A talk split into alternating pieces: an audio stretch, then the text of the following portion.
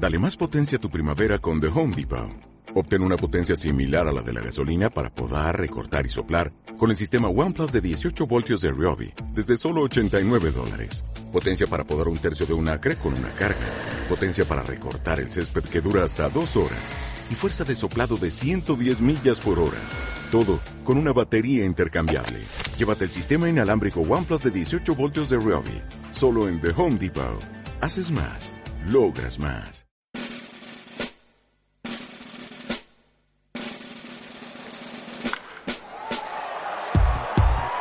Porque los ruidos nos motivan.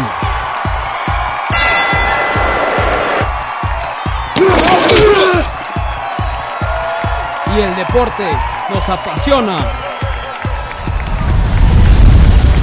Creamos para ti los ruidos del deporte.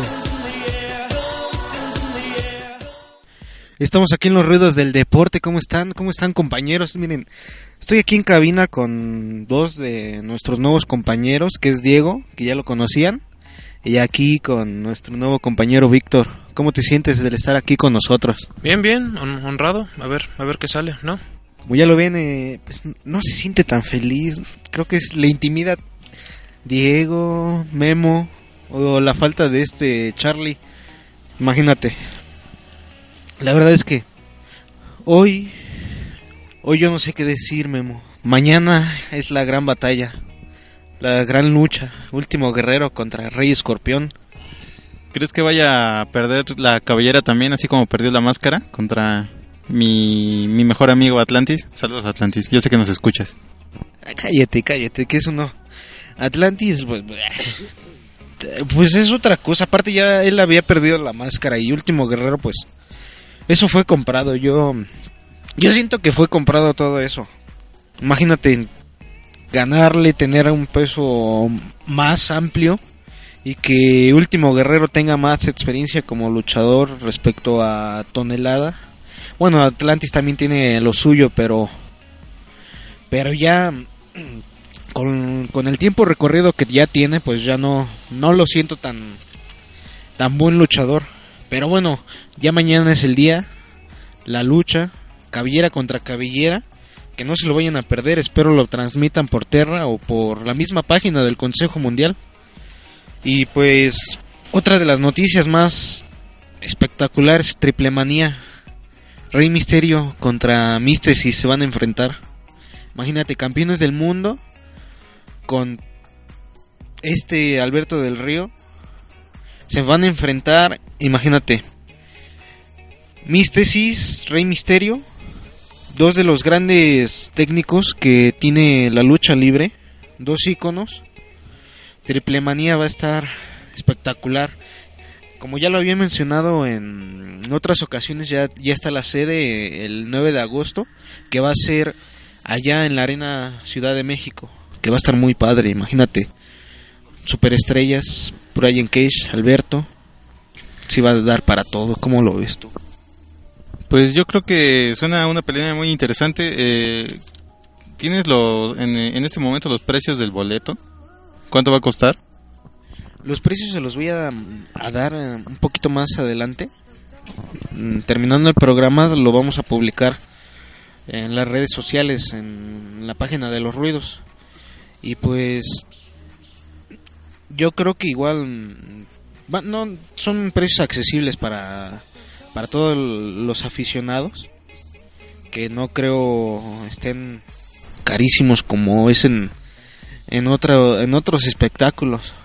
Pero va, va a estar muy bueno imagínate. Y pues el domingo tuvimos igual una buena lucha a pesar de que no no fue mm, aproximadamente la gente que siempre asiste a los domingos familiares pero estuvo muy buena la cartelera. Imagínate místico diamante azul y el valiente. Contra último guerrero. Niebla roja y euforia. Espectacular. Ganar ganaron. Imagínate este último guerrero en la última lucha. Ya en el último combate. Se pensó que eh, Místico le iba a dar Matarile pero no. Se la volteó. Estuvo muy muy bueno Oye, Rafa, yo tengo una pregunta. Ahorita nos hablas de, de luchadores de renombre y este... Y me estaba acordando de que un, una persona que, que escucha precisamente la sección de luchas eh, nos preguntaba si íbamos a tocar temas acerca de la lucha libre independiente, como cara lucha o ese tipo de, de cosas. Por ejemplo, eh, ahorita que hablabas de Alberto del Río y todas estas personas, ellos se originaron como tal en, en estas grandes empresas como la AAA o el Consejo Mundial, o antes pasaron por una... eh, ¿cómo, deci- ¿Cómo decirlo? Por una empresa, pues a lo mejor no tan reconocida para llegar al lugar donde se encuentran. Digo, porque si, si ese fuera el caso, entonces tal vez serían como, como las canteras de lucha libre en México. Bueno, eso quisiera pensar yo. No, no sé qué, tú qué me puedas decir acerca de ello. Qué uno que lo mencionas, yo mm, me quedé este, con eso que mencionó eh, en el mensaje de nuestro amigo. Un saludo por darnos esto, este punto de vista. Eh, Melcocha, me acuerdo, no, no, no sé si es Melcocha. Ah, bueno, si nos escucha, que nos manden mensaje, que le mandamos saludos. Este, sí, hemos querido tocar, y bueno, yo he querido tocar esos temas, pero como se lo mencionaba en los mensajes, eh, la gente mm, es este un poco más, mm, ¿qué te puedo decir? Es, se enfoca más en la gente como en empresas reconocidas, es lo que le decía, como AAA, el Consejo, la WWE. Y yo sí te... No es para hacerlas de menos o para no, no acreditarlas en el negocio de la lucha libre o en los espectáculos de la lucha libre, pero sí te digo, ah, estoy al pendiente de lo que son la, la, eh, las luchas independientes, como son algunas de, de empresas de, de, de Nezahualcóyotl, de Naucalpan, Caralucha, por ejemplo, igual hay un, es una empresa independiente que jala a muchos luchadores reconocidos. Por ejemplo, hace poco estuvo Rush contra Elia Park. Imagínate, son dos luchadores. Eh, Rush ya tiene una casa que es el Consejo. Y Elia Park eh, lo hemos visto igual mucho, muchas veces de independiente. Y ahorita que me mencionabas eso de que si alguno de ellos ya mm, ha tocado de esos, mm, ¿cómo se puede decir? Mm, que se originan en empresas independientes, uno que otro.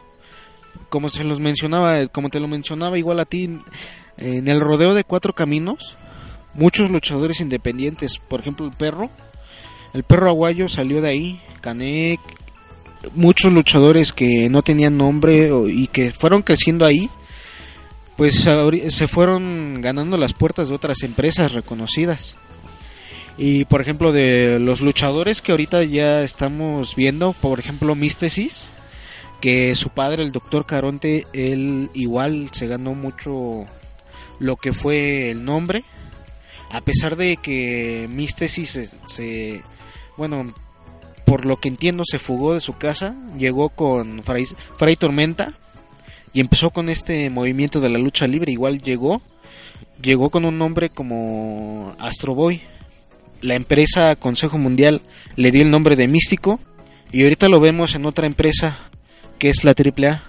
Lo hemos visto cómo creció de esa empresa mm, WWE, pues se ganó igual un gran nombre, empezó a crecer, le quitaron el nombre, llegó a México otra vez, igual que Rey Misterio, y ahorita lo tenemos en esta empresa AAA. Y te lo digo, o sea, hay muchos luchadores indep- indep- independientes que logran destacar. Y vamos a tocarlo eh, a partir de, de la próxima semana. Vamos a, a tocar esta, estos grandes luchadores de empresas independientes. Y bueno, vamos a hablar un poco más. No los vamos a dejar atrás.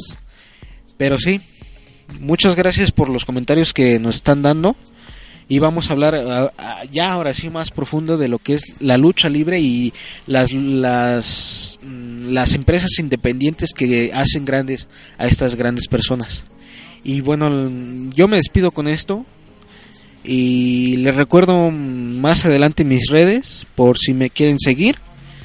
Y me despido de, de mis compañeros de, de las redes que nos dieron estas oportunidades de, de, bueno, de enfocarme ahorita ya más en lo que son empresas independientes.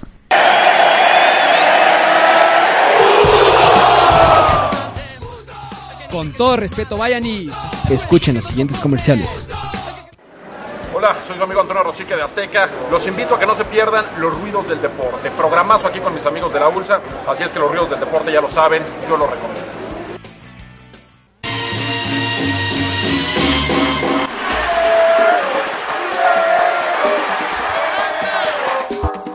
Les ofrecemos una disculpa por tardarnos, pero estamos de vuelta aquí en Los Ruidos del Deporte. ¿Qué tal a todos los radioescuchas de Promo Estéreo? Gracias por sintonizarnos.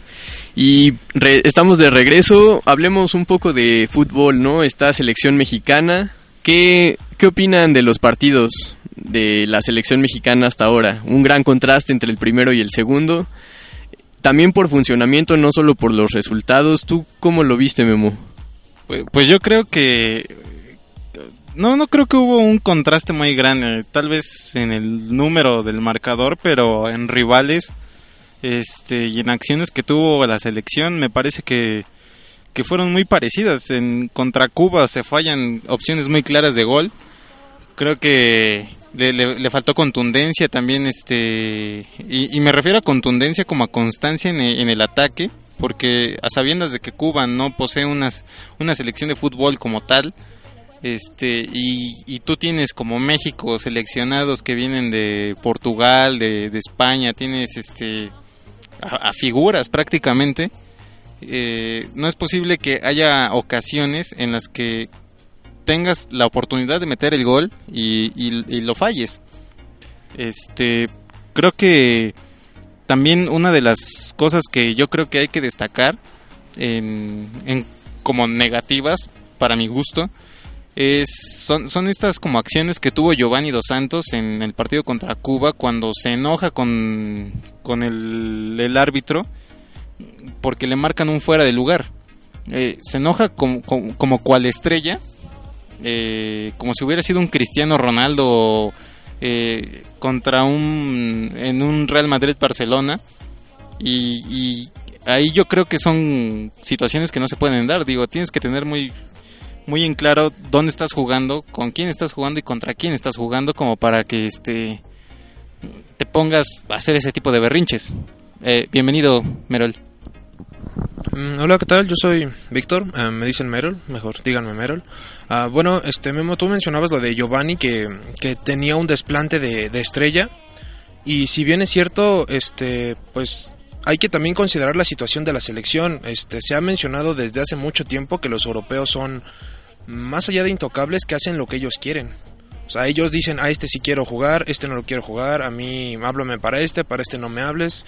Este, pues yo creo que por ahí va, por ahí un poco el problema que estás mencionando, ¿no? Eh, bueno, yo siento que sí pudo haber pecado un poco de arrogancia el equipo mexicano, pero más que arrogancia, yo siento que le faltó claridad. Sí, tú bi- bien mencionabas, Memo, que le faltó constancia en la generación de oportunidades. Yo también veo que, que también había que aclarar el panorama un poco y hace falta esa inteligencia para poder clarificar, para poder este avanzar líneas y penetrar, ¿no? Y ese yo creo que fue uno de los principales problemas contra Guatemala y o sea, también ayuda o más bien perjudica que teniendo un equipo de tan bajos recursos futbolísticos como lo fue Cuba, entonces si te pones contra un equipo que es un poco más compacto, te cueste mucho más trabajo y desesperó el equipo mexicano también al no poder concretar esas oportunidades que tuvo.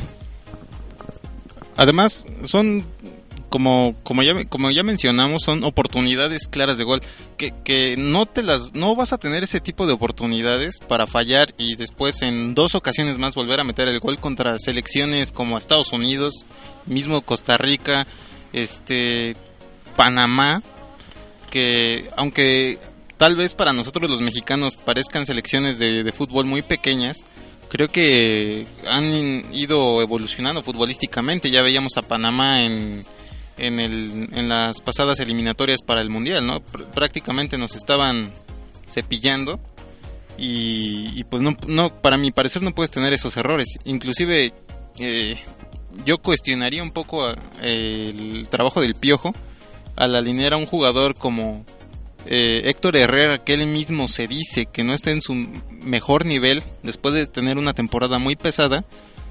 ¿Y por qué no alinear a otra persona que tal vez sí esté en su máximo nivel o, o a lo mejor no esté tan fatigado? Lo, lo expones menos a lesiones, a, a un, pues, aunque parezca algo de risa para muchas personas, pues como un fracaso psicológico, porque a veces eso también pesa mucho para la parte emocional de un jugador. Eh, bueno, mencionando lo que acabas de decir, Memo, o sea, los tres coincidimos en que el equipo no ganó, la selección no ganó por porque le faltó certeza a los jugadores, porque no supieron concretar ellos, o también nos ponemos a cuestionar un poco la formación del piojo, el cambio de 4-2-3 a 4 a 4-4-2, ¿qué, eh, ¿qué influye también eso, Merol? Bueno, pues este, si te quieres poner así a hablar de alineaciones, pues nos podemos poner a revisar cada partido, cada cambio que hace el piojo, sea de la forma en que va iniciando el partido o que genera los cambios conforme va la marcha. Pero entonces yo creo que ahí ya estamos cayendo en un error de querer siempre buscar un factor al cual este culpar. Por ejemplo, en el partido de Guatemala no se nos marcaron dos penales clarísimos y bueno, si bien es cierto que esos dos penales hubieran acabado en gol y hubiera sido un resultado completamente diferente, no podemos siempre estar justificando a la selección. Se tuvieron oportunidades y se tienen que aprovechar, no hay no hay otra justificación, no como lo decía Memo, no puede ser que digamos, este en 5 o 10 minutos va a haber otra oportunidad, no. Tiene tiene que haber una contundencia y es lo que le está faltando al, al equipo mexicano. Eh, yo también coincido, yo creo que eh, los principales factores que determinaron el resultado contra Guatemala fue que los jugadores no supieron concretar, que no tuvieron la cabeza fría en momentos en los que tenían que tenerla para poder meter los goles y para poder eh, pues tener un resultado favorable para conseguir la victoria. Yo también creo que la selección en cuanto a formación y funcionamiento no estuvo eh, del todo mal, no creo que sea tanto para criticarle al Piojo en este partido, en estos dos partidos. Y la forma el cambio a línea de cuatro sí ha sido más beneficioso que, que perjudicador en ese caso. Y pues bueno hay que hay que mejorar no hay que practicar el tiro a gol y es cosa mental es cosa de los jugadores en este caso Hay, o- hay otra eh, situación que, que yo creo que también es importante. Eh, la entrada y salida muy, muy rápida y muy constante de, de Esquivel, precisamente de tu gallo. Este, primero no inicia como titular, después lo mete como titular, después lo vuelve, no lo vuelve a poner como titular. O sea, esa, es- esa variante de, de Esquivel eh, en- desde la perspectiva del piojo, o sea, yo, yo quiero pensar que el piojo tiene muy bien sentados a quienes son sus titulares. Pero entonces, ¿por qué estar jugueteando con uno y con otro si ya estás en una competencia, pues, la que se supone que es a la que tienes, la que tienes que ganar? Todavía en, en Copa América se, se cuestionaba mucho de, no, es que para qué ganamos América si, si no, no tenemos ningún beneficio. Ahora, estando en tu confederación, estar jugueteando con, con desde una alineación, cambiando desde tu línea de 5 con la que saliste a jugar casi casi en el mundial, a pasar a una línea de 4 para después mover a jugadores que son titulares un día, otros otros días no lo son.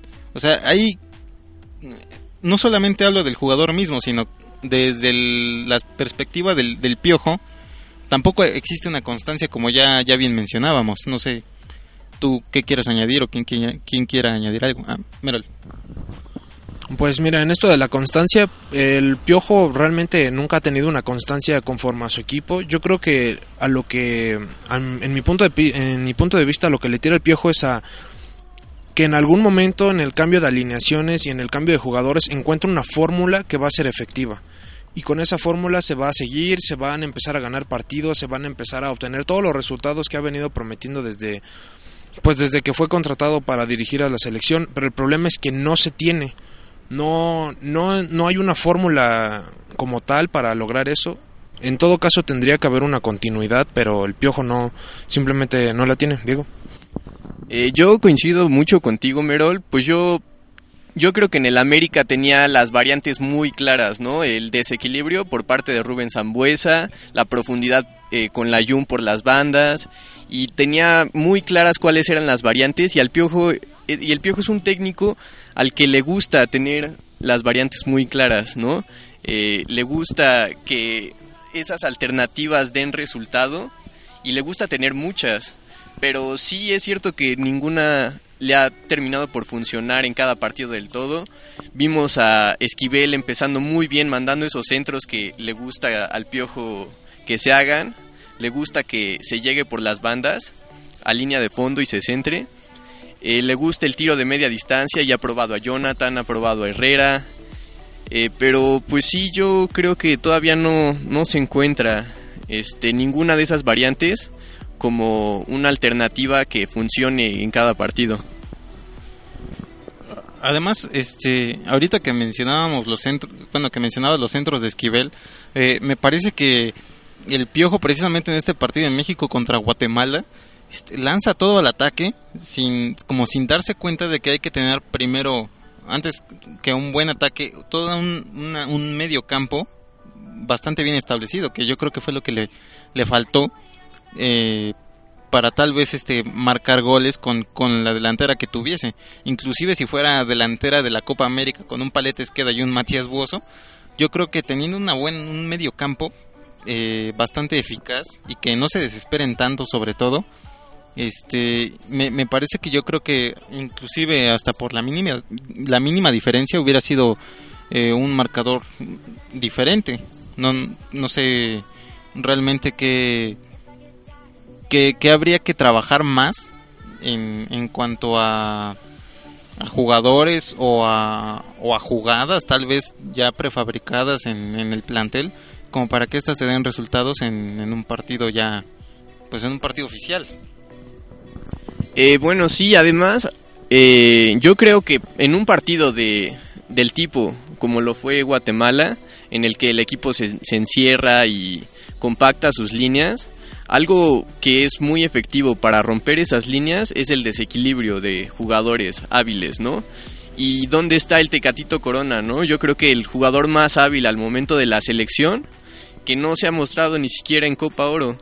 A lo mejor hay desgaste, ¿no? Pero pues si lo estás llevando, aprovecha a todos los recursos que tienes para para poder ganar. Yo creo que era la mejor opción y no lo vimos. También él, él mismo reconoció que se tardó en, en hacer algunos cambios, ¿no? Este, pero pues lo mismo del el pan de cada día con el piojo, ¿no? Sí, fue mi culpa y acepto las cosas, pero pues es en estos partidos cuando tiene que dar la cara, ¿no? Cuando se le piden resultados. Y nuevamente, pues si te estás equivocando, mejor en vez de dar explicaciones, cambia para el siguiente partido. No, no es quedar bien con todo, con la prensa, ¿no? Siempre dando ese tipo de explicaciones. Ahora, también la, dejando un poco de lado a México, este, pues nos damos cuenta que Trinidad y Tobago se queda pues arriba, ¿no? Le, dimos la oportunidad tal vez a, un pequeño país de que eh, y, no me refiero a pequeño como a, empobrecerlo, ¿no? Sino que siendo que no es como el fuerte eh, deportivo, pues resulta que se llevó eh, a Cuba, a Guatemala y, y no y realmente tal vez es el resultado menos esperado de, la competencia como tal en la fase de grupos, ¿no? Que Trinidad y Tobago se haya quedado como puntero en, la, en la tabla. Eh, tal vez en, en otros este en los otros grupos donde está Estados Unidos pues ya ya te lo veías venir impecable la participación de los americanos este los costarricenses so- sorprendiendo, ¿no? Porque eh, empataron con, con Jamaica en el, en el inicio a, a cero, me parece, ¿no? Eh, y, y eso y vemos que esos ¿a cuánto?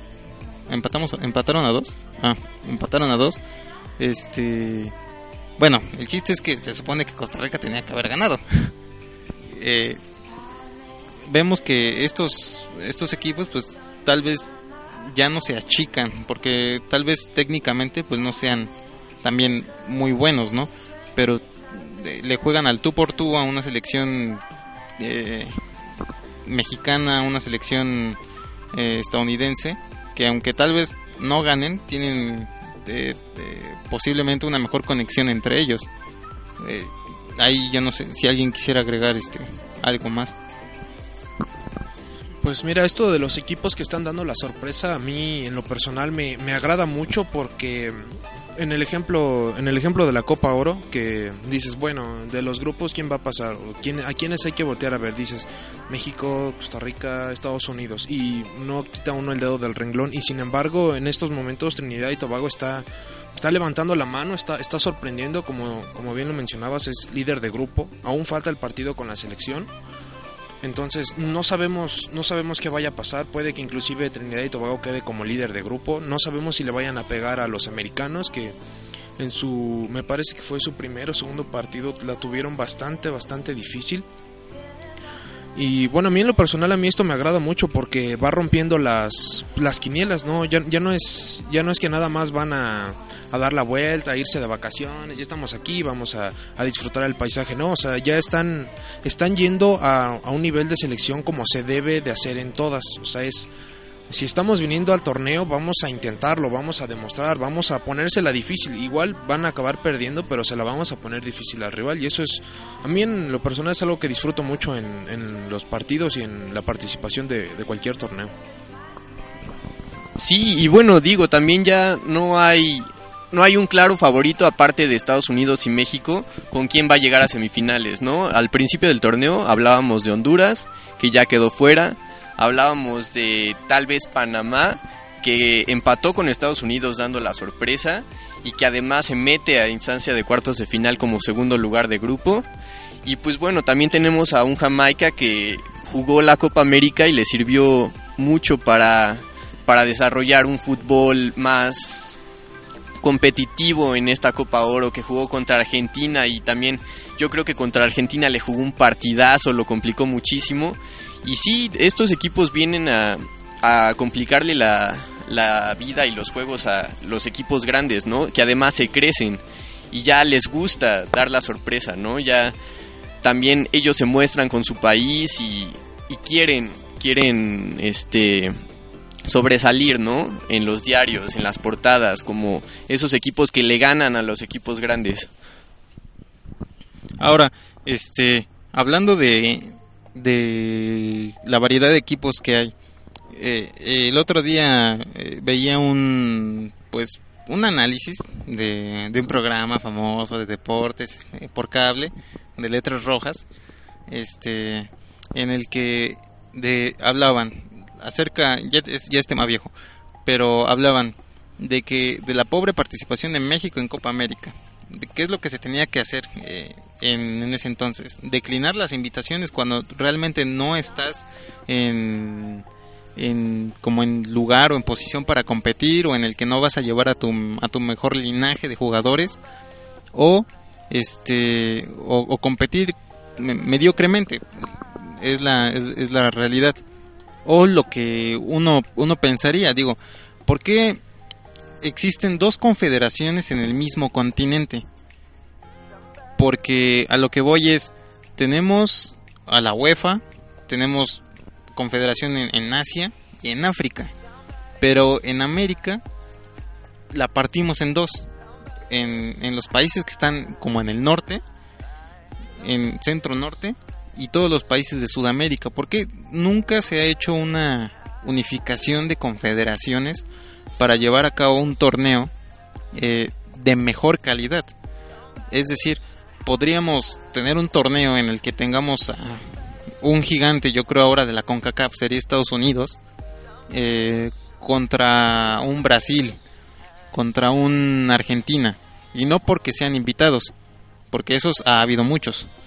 Pero esa, esta unificación representaría un, un mejor este, logro si es que se planeara de forma adecuada para que desde los países pequeños, o sea, que se hiciera una, una eliminatoria de países pequeños con una de países grandes y que todos tuvieran la oportunidad de llegar a, a la final. Pues yo, yo creo que es una buena idea y para nada descabellada, sobre todo por el crecimiento que ha tenido la CONCACAF, ¿no? Que levantó la mano en este mundial, teniendo a Costa Rica en cuartos de final y este y pues bueno, ¿no? Con el crecimiento ya de, de estos equipos, ¿no? Y yo creo que la división de Conmebol con CONCACAF pues es además de por una diferencia muy grande de nivel entre países como Canadá, eh, Jamaica, Barbados, ¿no? Guatemala, los que ni siquiera pasaron a la Copa Oro y que además sí son muchos países, también este yo creo que porque o sea, si si están si hay una clasificación y en América pasan, en la Conmebol pasan los mejores seis o siete, que esta fue en, en Brasil, entonces pues se tendrían que pasar 10, 11, ¿no? En América. Pero estaría de hecho muy bien hacer una eliminatoria y organizarlo bien. Eh, yo creo que no es para nada descabellado y sí aumentaría el nivel de competencia entre los equipos de la CONCACAF, los equipos del centro que ahorita están creciendo mucho, con los equipos de la CONMEBOL.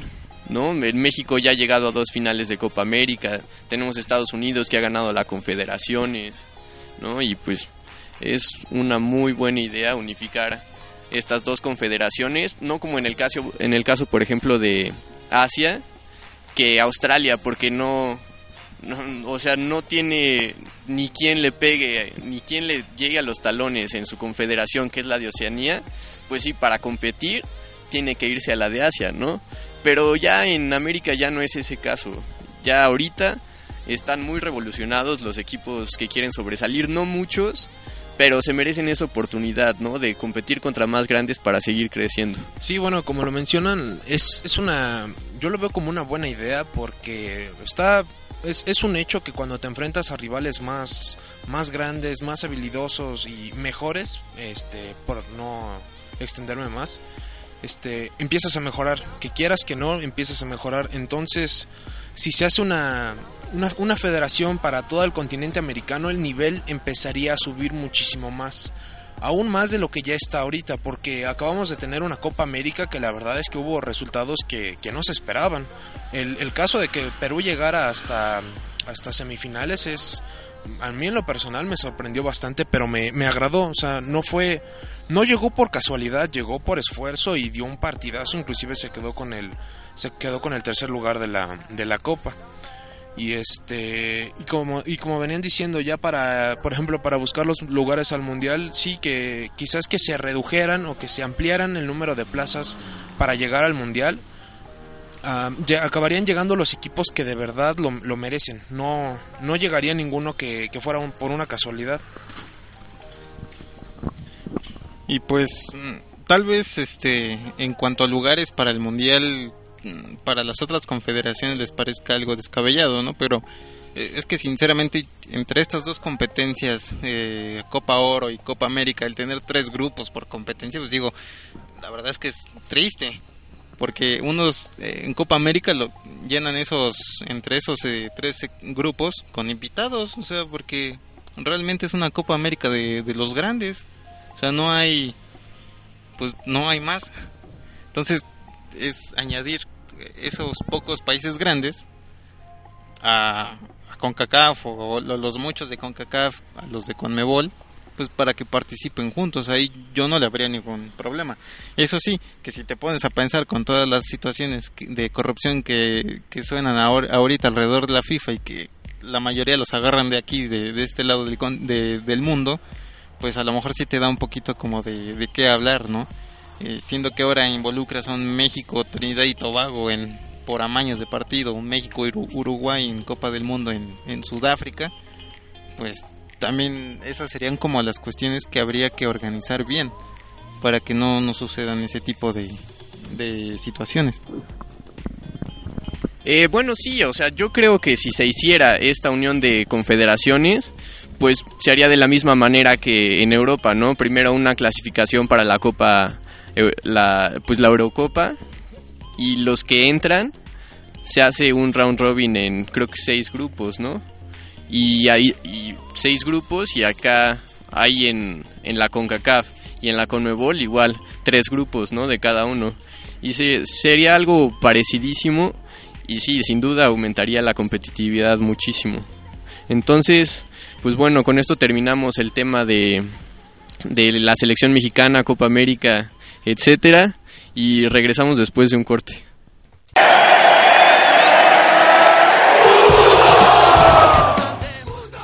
Con todo respeto, vayan y escuchen los siguientes comerciales. Hola, soy su amigo Antonio Rosique de Azteca. Los invito a que no se pierdan los ruidos del deporte. Programazo aquí con mis amigos de la ULSA. Así es que los ruidos del deporte ya lo saben, yo lo recomiendo.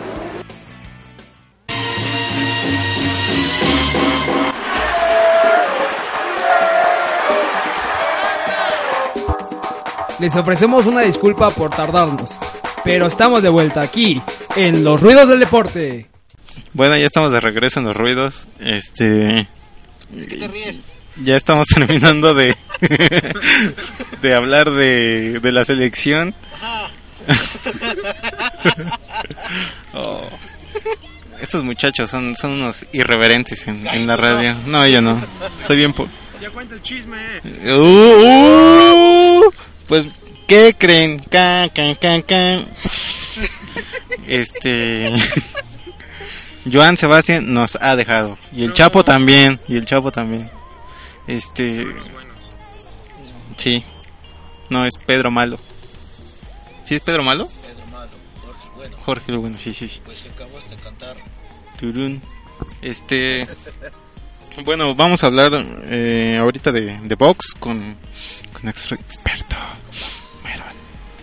Hace falta ver más backs. Nos hace falta ver más backs. No, amigos, yo creo que ustedes ven suficiente bugs. Este, bueno, vamos con la información del boxeo. Am, el sábado hubo dos peleas bastante interesantes. Una fue José El Chon Cepeda contra el inglés Terry Flanagan. Am, desafortunadamente se lastimó el hombro en el segundo round. De hecho, fue iniciando el segundo round. Sí, pobrecito Chicharito, otro Chicharito. Ya ven que ahorita está de moda lastimarse.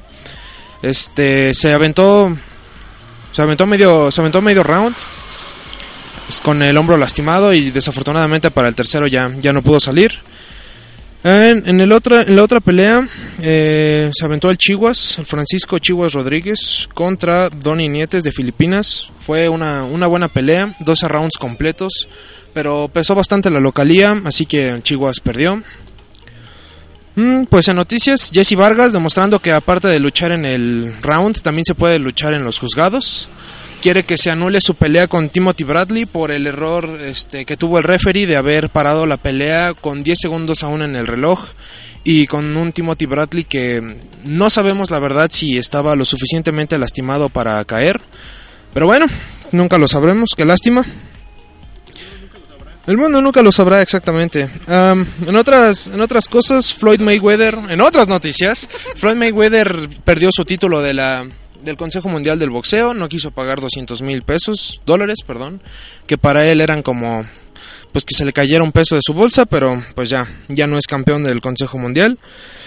Mm, Miguel Ángel Coto y Saúl El Canelo Álvarez por fin tienen fecha para su pelea, la tan esperada será en Las Vegas el día 21 de noviembre. Am, así le van a dar, ¿quién, quién creen que gane muchachos? No, pues yo creo que sí, le van a dar como un costal al Canelo, ¿no? Pues no sé, el Canelo pega bastante fuerte, pero Coto igual se ve entero. No sé, Memo, ¿tú, ¿tú qué piensas? El cotonete. Cotonete, ¿tú, Rafa? El cotonete. Entonces, dos para Cotonete. Tres fuerte, perdón, tres para Cotonete y uno para el Canelo. Bueno, ya les estaremos aquí informando. Y ah, la cartelera para este fin de semana es este eh, Julio César Chávez Jr., que viene de perder, va a intentar recuperar su título contra Marco Antonio El Dorado Reyes, no se lo pierdan. Eh, en otras noticias, si alguna vez escucharon de promoción de boxeo en el Distrito Federal, seguramente es por el ídolo chilango, que ya tuvo su participación en la delegación Álvaro Obregón y en Tlalpan.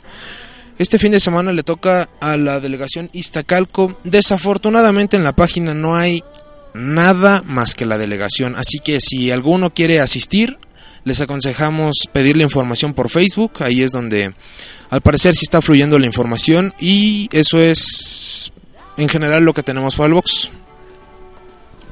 Bueno, eso fue todo por el box. ¿Y qué tienes que decirnos acerca de los resultados del tenis, Diego? Se aleja el olor a tacos. Híjole, qué tristeza, qué tristeza me dio ver perder a Roger Federer, ¿no? Sobre todo porque aquí en el programa había en juego unos tacos, unos tacos que Memo me tendría que haber pagado porque llegó a la final, pero pues bueno, yo la subía que la ganara, ¿no? Eh, yo creo... Ah, bueno, repa- repasando el resultado, ¿no? Un pequeño resumen. Eh, el partido fue un 7-6, 6-7, 6-4 y 6-3 a favor de Djokovic. En un partido que no llegó a las 3 horas. Si no tomamos en cuenta obviamente la demora por la lluvia y el cerrado del el techado de la cancha central de All England Club. Este, pero yo creo que no vimos lo mejor de Federer en ese partido. Sinceramente, sin ser subjetivo, yo que vi el partido contra Andy Murray. Antes del partido contra Andy Murray. no, no, no. Siendo sinceros, antes de, del partido contra Andy Murray, yo no pensé que Federer pudiera ganarle la final a Novak Djokovic, a un jugador que es seis años menor que él y que está en su momento aunque Federer sea el mejor jugador de tenis de toda la historia, ¿no? Yo creo que yo creo que sí pesa mucho ya la edad, pero después de ver el partido contra Andy Murray, yo dije, "No, ¿quién le gana a Roger Federer? ¿Quién le gana a su majestad?" Porque dio un partidazo, se hizo unos puntos increíbles y llegaba a las bolas como si tuviera todavía 23 años, ¿no? El, su servicio muy muy preciso, estaba sacando a un 85% de efectividad contra Andy Murray y eso lo bajó muchísimo contra Novak Djokovic a un 68% en promedio del partido y ganando solo el 85% de sus primeros servicios, ¿no? También sabemos que Djokovic es un gran devolvedor, la mejor devolución que hay en el tenis y si no tienes un primer servicio tan confiable, pues te va a romper, te va a quebrar el servicio y Djokovic juega así, juega a sacar, a no dejar sacar lo mejor más bien de cada jugador, ¿no? A incomodar y es de resaltar, ¿no? Es de admirar también porque es una gran virtud de la hora número uno del mundo que defiende con un gran tenis su corona en Wimbledon y que queda como favorito para la gira de Estados Unidos que viene, empezando con la Rogers Cup en Montreal y luego Cincinnati, que son los dos Masters 1000 y de los torneos más importantes que hay en el tenis, ¿no? De la ATP, seguidos de los Grand Slam. Y obviamente yo creo que por ganar lo que ha ganado Djokovic también es un claro favorito para ganar el Abierto de Estados Unidos. Que van a, que van a llegar las figuras, los cuatro fantásticos, Djokovic, Federer, Murray y... la mujer invisible. No, no. ¿Quién es la mujer invisible entonces? La mujer invisible. Sería. Nadal. Nadal, Memo. Pues sí, porque ya no se ve. ¿Y la antorcha humana? La antorcha humana, Federer. Ah, no, no. No, sí. Sería Djokovic. Se enoja con Sí, se enoja con los recoge pelotas, con el umpire, con el juez del... del- ¿Y la mole? La mole, Federer, Yo ¿no? podría ser el hombre elástico. Ay. No. Dejemos de de la irreverencia de lado, ¿no? Este es el deporte blanco, señores. Deporte de caballeros. Por Serena, Blanco, Blanco. Ah, también. No, también hablando de Serena. ¿Quién quedó fuera? Sharapova, ¿no? Sharapova. Pero, pues bueno, es que contra Serena, pues como. La verdad es que Serena está a un Grand Slam de, de convertirse en la tenista más ganadora de todos los tiempos, igualando a Steffi Graf con 22 títulos. Y además está a punto de conseguir el Grand Slam, ¿no? Los cuatro torneos más importantes, ganarlos seguidos, algo que tampoco ha hecho Serena Williams. Y no, pues qué más, no le falta nada. Ha sido una total aplanadora a Serena Williams. Que se impuso por doble marcador de 6-4 a la española. Este. Ay, se me fue su nombre. Sí, sí. Garbiñe Muguruza. Garbiñe Muguruza. Que le dio, sí, le- no, le dio pelea, le dio bastante pelea en el segundo set a Serena Williams. Ya le ha ganado, pero es que en Grand Slam no se le puede ganar a Serena. Y menos en una final. En Wimbledon es ya, no, pues ya, en, en cualquiera, ¿no? ¿Qué, puedo decir de Serena? Es una planadora y no veo quién le gane. Es la era de Serena en el tenis. Y bueno, pues yo creo que por parte del tenis, esto es todo. Esperemos el US Open. ¿Eh? La cerera, sí. Es la era, es la era serena. Bueno, Memo. Este, ya para, ya para terminar, este, Rafa, no, no nos contaste cuál es la cartelera para la lucha libre. Echa, échate la de Bolón o la pones en las redes sociales. La pongo en las redes sociales Ya, ya, ya, ya le dio flojera aquí a Rafa, este. Y bueno, pues vamos a despedir el programa. Algo que quieran añadir, muchachos, un saludo, sus redes sociales. Eh, uno, dos, tres, cuatro. Así me la El chisme, el chisme. oh. Ya les dije, Joan Sebastián nos ha dejado. No, ese no es el chisme. El buen chisme. El buen chisme. Y que, que Ingrid Coronado ya dejó a Del Solar. Que por su... Uh, chala. Nada les parece, muchachos. El chisme, el chisme. O muchachos, tengo que aceptar aquí en, en público que lamentablemente le debo unos tacos a Diego. Por una apuesta que, que perdí pensando que, que, que Rafael no. que no tenía tacos. Yo pensé que ya había algo a decir chisme. Ya, ya te regalamos tacos para que dejemos el chisme. Sí, sí, sí. Pero la siguiente. Luego, luego te los paso, luego te los paso. No importa. Este, muchachos, este, nada más un recordatorio, no se les olvide, olvide pasar a verificar sus automóviles si es que tienen automóviles. Les les digo en serio porque esto me pasó hoy, tuve que pagar una multa muy muy cara. ¿Te agarró la verificación? Este, no, pero iba a ir a verificar y pues me di cuenta de que tenía que haber verificado el mes pasado, o sea, hace 15 días y pues aún así te cobran una multa. Y dices, ah, demonios. Entonces, no olviden de eso. Ahorita te digo cómo se prende la GoPro. Este. Y redes sociales.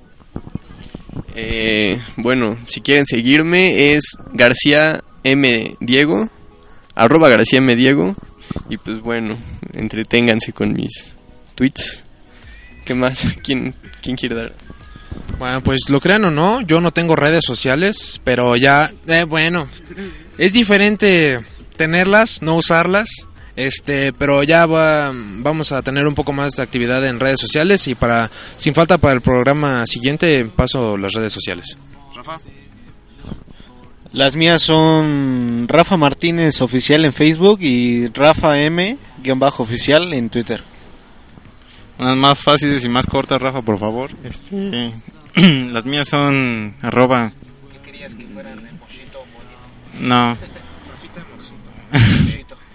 El bebé Rafa. Este, no, en Twitter estoy como. estoy como arroba Guillermórbido. Y bueno, sin más. Sí, porque en Facebook no, no, no los necesito, ahí sí tengo. Ahí sí tengo amigos. Tiene un millón de amigos. Este. Ya hasta tengo página de seguidores, nada. Sí, tiene, es como Roberto Carlos, tiene un millón de amigos. ¿Qué es Roberto? Ah.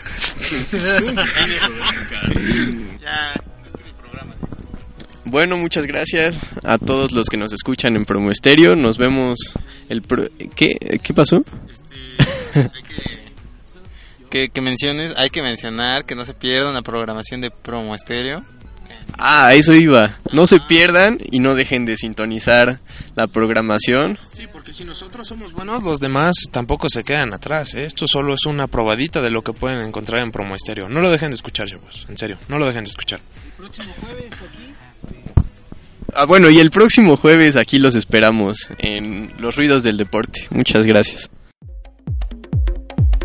Agradecemos a nuestros fanáticos por escucharnos en esta transmisión. Sigue haciendo ruido con la programación de Ulsa Radio. Aquí, en los ruidos del deporte. ¿Qué, güey? Aquí, en los ruidos del deporte.